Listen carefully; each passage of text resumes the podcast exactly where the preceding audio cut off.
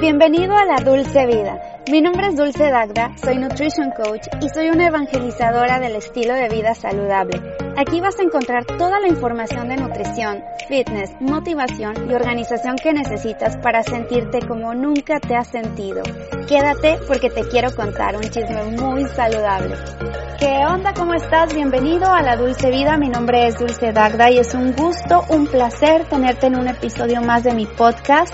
Este es un podcast que tiene que ver con estilo de vida saludable, fitness, nutrición, biohacks. Yo soy nutrition coach, estudié un máster en nutrición y dietética, pero lo más importante de esto es que me gusta mucho compartir información relevante que te pueda servir para mejorar tu vida, para ser más saludable, para tener longevidad. Te recomiendo que visites todas mis redes sociales y mi website es dulcedagda.com y me puedes encontrar en YouTube, en Instagram, en Twitter como Dulce Dagda. De hecho, en YouTube tengo dos canales de YouTube. Uno que es como más fitness, hablo también de rutinas, de qué es lo que como en un día, etcétera. Y el otro es de piel. Se llama Dulce Piel y Nutrición, pero todo me puedes encontrar como Dulce Dagda. Y el día de hoy vamos a hablar sobre los beneficios del chocolate. Fíjense que hace no mucho tiempo también subí un un video a mi canal Dulce Piel y Nutrición sobre el mito del chocolate y la piel de que si te salen granitos cada vez que comes chocolate y si es que era típico, hasta yo misma lo decía cuando era adolescente, es que no como chocolate porque me salen granos. Pero ahorita vamos a desmentir qué onda con eso. Primero que nada les cuento sobre el chocolate un poquito de la historia del chocolate. Se consideraba un alimento sagrado, era un alimento de los dioses en la época de los aztecas y de hecho era una moneda de cambio que se utilizaba para comprar cosas y por eso solamente estaba al alcance de algunos cuantos la bebida de cacao, algunas personas solamente la podían consumir en algunos estatus sociales, pero la gran mayoría no podía. Y se consideraba la bebida de los dioses porque les daba mucha energía, les daba mucha vitalidad y también se consideraba afrodisíaco. En realidad, el cacao proviene de un árbol originario de la cuenca amazónica del Amazonas. La historia más remota empieza en los mayas también, que lo llamaban Cacautl, así es como se llamaba, y ya después em, se le conoció mejor como chocolatl, que era agua amarga, porque tiene un sabor amargo. Si alguno de ustedes ha probado el cacao em, en polvo o los cacao nips, que son así como la, las, la semilla molida, es súper amarga, no es nada dulce, como creemos muchas veces cuando pensamos en chocolate, es que, mmm, qué dulce, pero en realidad no, el cacao es súper amargo, y lo consumían así, tal cual. De hecho, ya después los aztecas conquistaron el territorio maya, eh, se empaparon de su economía, incluido también el cacao, y lo empezaron a utilizar como la moneda de cambio. Cuando llegaron los españoles, se fijaron que estaban tomando esta bebida que a veces también la combinaban con chile. Era muy interesante, ¿no? Y, y pues les llamaba la atención a los españoles y algunos de ellos lo empezaron a combinar, sobre todo pues los los franciscanos empezaron a combinarlo con vainilla y canela, se les ocurrió hacerlo y con azúcar y dijeron, wow, qué cosa más deliciosa y maravillosa. Luego los españoles lo llevaron a Europa y después se expandió hacia París. En París se divulgó rápidamente por toda Europa, Londres, Ámsterdam y los holandeses conquistaron Curazao y lo cultivaron allí desde 1620. Después los franceses lo hicieron en Santa Lucía y Brasil. Los ingleses en Jamaica también lo cultivaron y la demanda seguía exponencial. Luego las colonias africanas de España también iniciaron el cultivo el cacao de las colonias españolas suministró a la metrópoli la materia prima donde se desarrollaría como consumo en forma de chocolate y también de bebidas hasta el siglo XX y actualmente el 70% de cacao que se consume en el mundo procede de África. Eso, ¿quién se lo iba a imaginar, no? Que viniera de África, casi siempre pensamos en cacao y, no sé, yo pienso en México, Latinoamérica, pero no, la mayoría viene de África. Y bueno, pues el chocolate negro, el cacao como tal puro tiene muchísimos beneficios para la salud. Para empezar, reduce el hambre, nos ayuda a controlar la, ansiedad y nos da más saciedad porque tiene una gran cantidad de grasas buenas. De hecho, un estudio de la Universidad de Tel Aviv demostró que tomar Alrededor de 30 gramos de chocolate después de la comida principal ayuda a controlar el hambre el resto del día, por lo cual te ayuda también a mantener un déficit calórico y a perder peso. Comer chocolate también te ayuda a reducir tu nivel de estrés, ya que consumirlo ayuda a bajar el cortisol, que es la hormona que se libera ante el estrés, es la hormona que te mantiene de pelear o correr, la cual es importante, ¿no? O sea, sin cortisol no podríamos sobrevivir, pero es importante tenerla solamente durante la mañana para hacer ejercicio, para estar activos, para correr cuando sea necesario correr, pero cuando tenemos cortisol 24 horas, 7 días a la semana, nos puede detonar muchas enfermedades, nos, nos vuelve muy iracundos y aparte en las noches no nos deja dormir. Las personas que padecen de insomnio tienden a tener el cortisol muy elevado. Así que el chocolate nos ayuda a sentirnos más relajados. También es uno de los mejores beneficios del cacao puro que reduce los niveles de colesterol LDL, que no es un colesterol LDL, sino son lipoproteínas de baja densidad, que está correlacionado con los problemas de arteriosclerosis que no tienen nada que ver con el consumo de colesterol como tal. O sea, hay gente que cree y sigue creyendo que por comer colesterol se te va a elevar el colesterol en la sangre, lo cual eso no es cierto. El colesterol de la dieta viaja a través de otro tipo de lipoproteínas, no del LDL ni del HDL. Pero bueno, el LDL está mal llamado colesterol malo porque cuando las personas se les tapa una arteria y les abren la arteria se dan cuenta que adentro había colesterol y estaba, ese colesterol lo lleva las lipoproteínas LDL, las de baja densidad. Entonces, cuando abren y se dan cuenta, dicen, ah, es que eso fue, y están oxidadas, pero realmente lo que estaban haciendo esas lipoproteínas eran reparando las arterias. Pero bueno, ¿qué ayuda a bajar esa inflamación?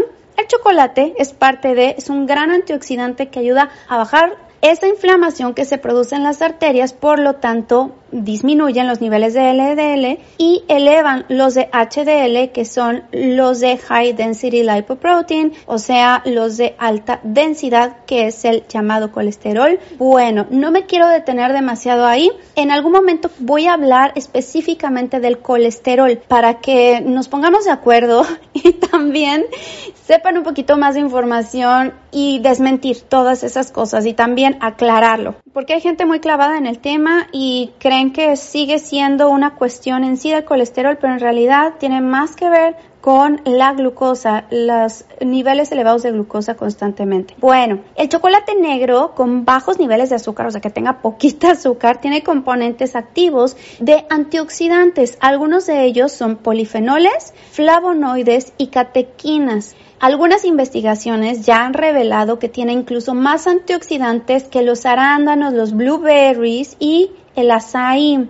El azaí es una frutita, no sé si alguna vez lo, la han probado. Yo vivo aquí en California yo la probé cuando vivía en Brasil. Allá fue donde probé por primera vez el azaí. Qué cosa más deliciosa, pero claro, lo combinan con muchísima azúcar, porque si tú lo consumieras así solo también es muy amargo. Es como ácido amargo, no sé, no sé cómo explicarlo. Lo mismo con los arándanos, por eso le ponen mucho azúcar, porque los arándanos eh, así solitos, frescos, saben acidísimos y son difíciles, pero de ahí viene también pues la parte buena. Y resulta que el chocolate tiene aún más antioxidantes que el azaí, que los arándanos que incluso los blueberries, que se ha dicho que es uno de los alimentos más poderosos en cuanto a antioxidantes se refiere. Los flavonoides, que es otro tipo de antioxidante, es un activo que estimula las arterias para que el flujo sanguíneo sea normal y la presión arterial descienda hasta niveles normales. Por tanto, también te ayuda a bajar la presión arterial. Si tú eres hipertenso o tienes algún familiar hipertenso, recomiéndale el chocolate todos los días, uno o dos cuadritos, pero que sea 85% cacao. Ahorita te voy a decir qué tenemos que cuidar cuando busquemos un buen chocolate. Y los mismos flavonoides que ayudan a reducir esa tensión arterial también hidratan y mejoran la piel. ¿Por qué? Porque son altos en grasas buenas, esas grasas que nos van a ayudar a hidratar nuestra piel. En nuestra piel hay grasa y hay agua y hay proteínas. Si nosotros le quitamos eso, entonces también la piel se va a desnutrir, se va a deshidratar y va a sobreproducir grasa y nos va a hacer brotarnos granitos. Por eso es importante consumir grasa. Comer grasa no eleva los niveles de grasa en tu piel. Espero que, se pueda entender ni tampoco te hace guardar grasa. El chocolate eh, ayuda también a proteger la piel en el sentido de que la vuelve más resistente. Cuando tú tienes una piel más resistente, más gruesa, puedes pasar en, el sol mucho más tiempo, absorber la vitamina D, D3, D de dedo, y eso te va a ayudar también al sistema inmunológico, en fin, toda tu salud va a mejorar. Diferentes estudios también publicados en The British Journal of Clinical Pharmacology concluyeron que los flavonoides presentes en el cacao se relacionan directamente con un mejor desempeño cognitivo, nos ayuda a la memoria y nos ayuda a aprender más y mejor. Fíjense que yo sí lo he notado en mí.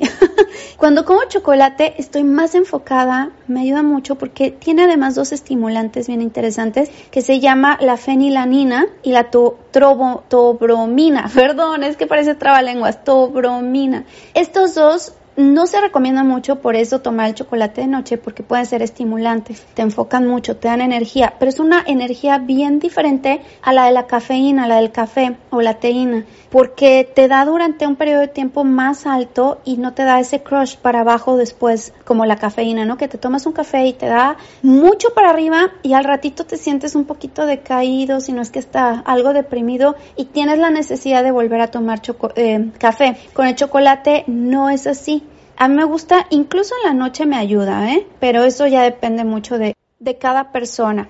Y les comento, fíjense que ni las lentejas ni las espinacas para el hierro son tan altas como el chocolate. El chocolate tiene bastante hierro. Em, se considera que tiene la misma cantidad de hierro que las alubias. Ahora, ahí sí puedo hacer una, un disclaimer, una aclaración el hierro hemo, que es el de la carne, que viene de la sangre, no se absorbe igual en el cuerpo que el hierro que es vegetal, ¿no? Como el del chocolate, como el de las espinacas, las lentejas. Pero de cualquier forma es una buena fuente de hierro, no es una fuente de hierro completa, como un pedazo de carne o por ejemplo el hígado, que es la mejor fuente de hierro, el, hierro hemo. Pero es una alternativa y una opción más que puedes incluir a tu dieta como hierro. Comer chocolate también nos ayuda a combatir síntomas de la depresión, ya les decía, por la teobromina y la fenilanina. De hecho, estaba platicando justamente eso con Juan Pablo, que es psiquiatra, el doctor Juan Pablo Núñez, en el episodio pasado. Si no lo has escuchado, te lo súper recomiendo. Y uno de los alimentos que hablábamos sobre alimentación y depresión era el chocolate, que nos ayuda mucho un buen chocolate. También tiene una gran cantidad de magnesio que interfiere con nuestro estado de ánimo, de cómo nos sentimos, con la depresión, de que no nos dé depresión, ansiedad, eh, deterioro cognitivo. Y lo más importante es que el magnesio también nos ayuda a relajarnos por las noches. Es un gran relajante muscular que te ayuda a conciliar mejor el sueño, a mantener una calidad de sueño mejor, el eh, REM y también el sueño profundo. La verdad es que el magnesio interviene en más de 400 funciones en el cuerpo. Imagínense lo indispensable e importante que es consumir magnesio en la dieta y de dónde lo vamos a obtener. Claro, del chocolate. Los amantes del chocolate obviamente pues están felices. Los que no, lo siento. Si a ti no te gusta el chocolate, tú y yo no podemos ser amigos. O sea, no podemos. Bueno, bueno, está bien, podemos ser amigos, pero, pero así como que la relación no puede ser tan profunda, ¿sabes? Porque las personas que tienen el amor por el chocolate y yo nos entendemos muy bien. es que no puedo creer la gente que no le gusta el chocolate. No, les cuento una cosa, les confieso. Mi mejor amigo, Valentín, no le gusta el chocolate. O sea, yo no sé qué le pasa y es mi mejor amigo. Entonces, no se preocupen, podemos seguir siendo amigos. Si estaban preocupados, ya no les quito el sueño. Le gusta el chocolate blanco, o sea, nada. o sea, le gusta el azúcar, no le gusta el chocolate. El chocolate oscuro es el que te aporta todos esos beneficios.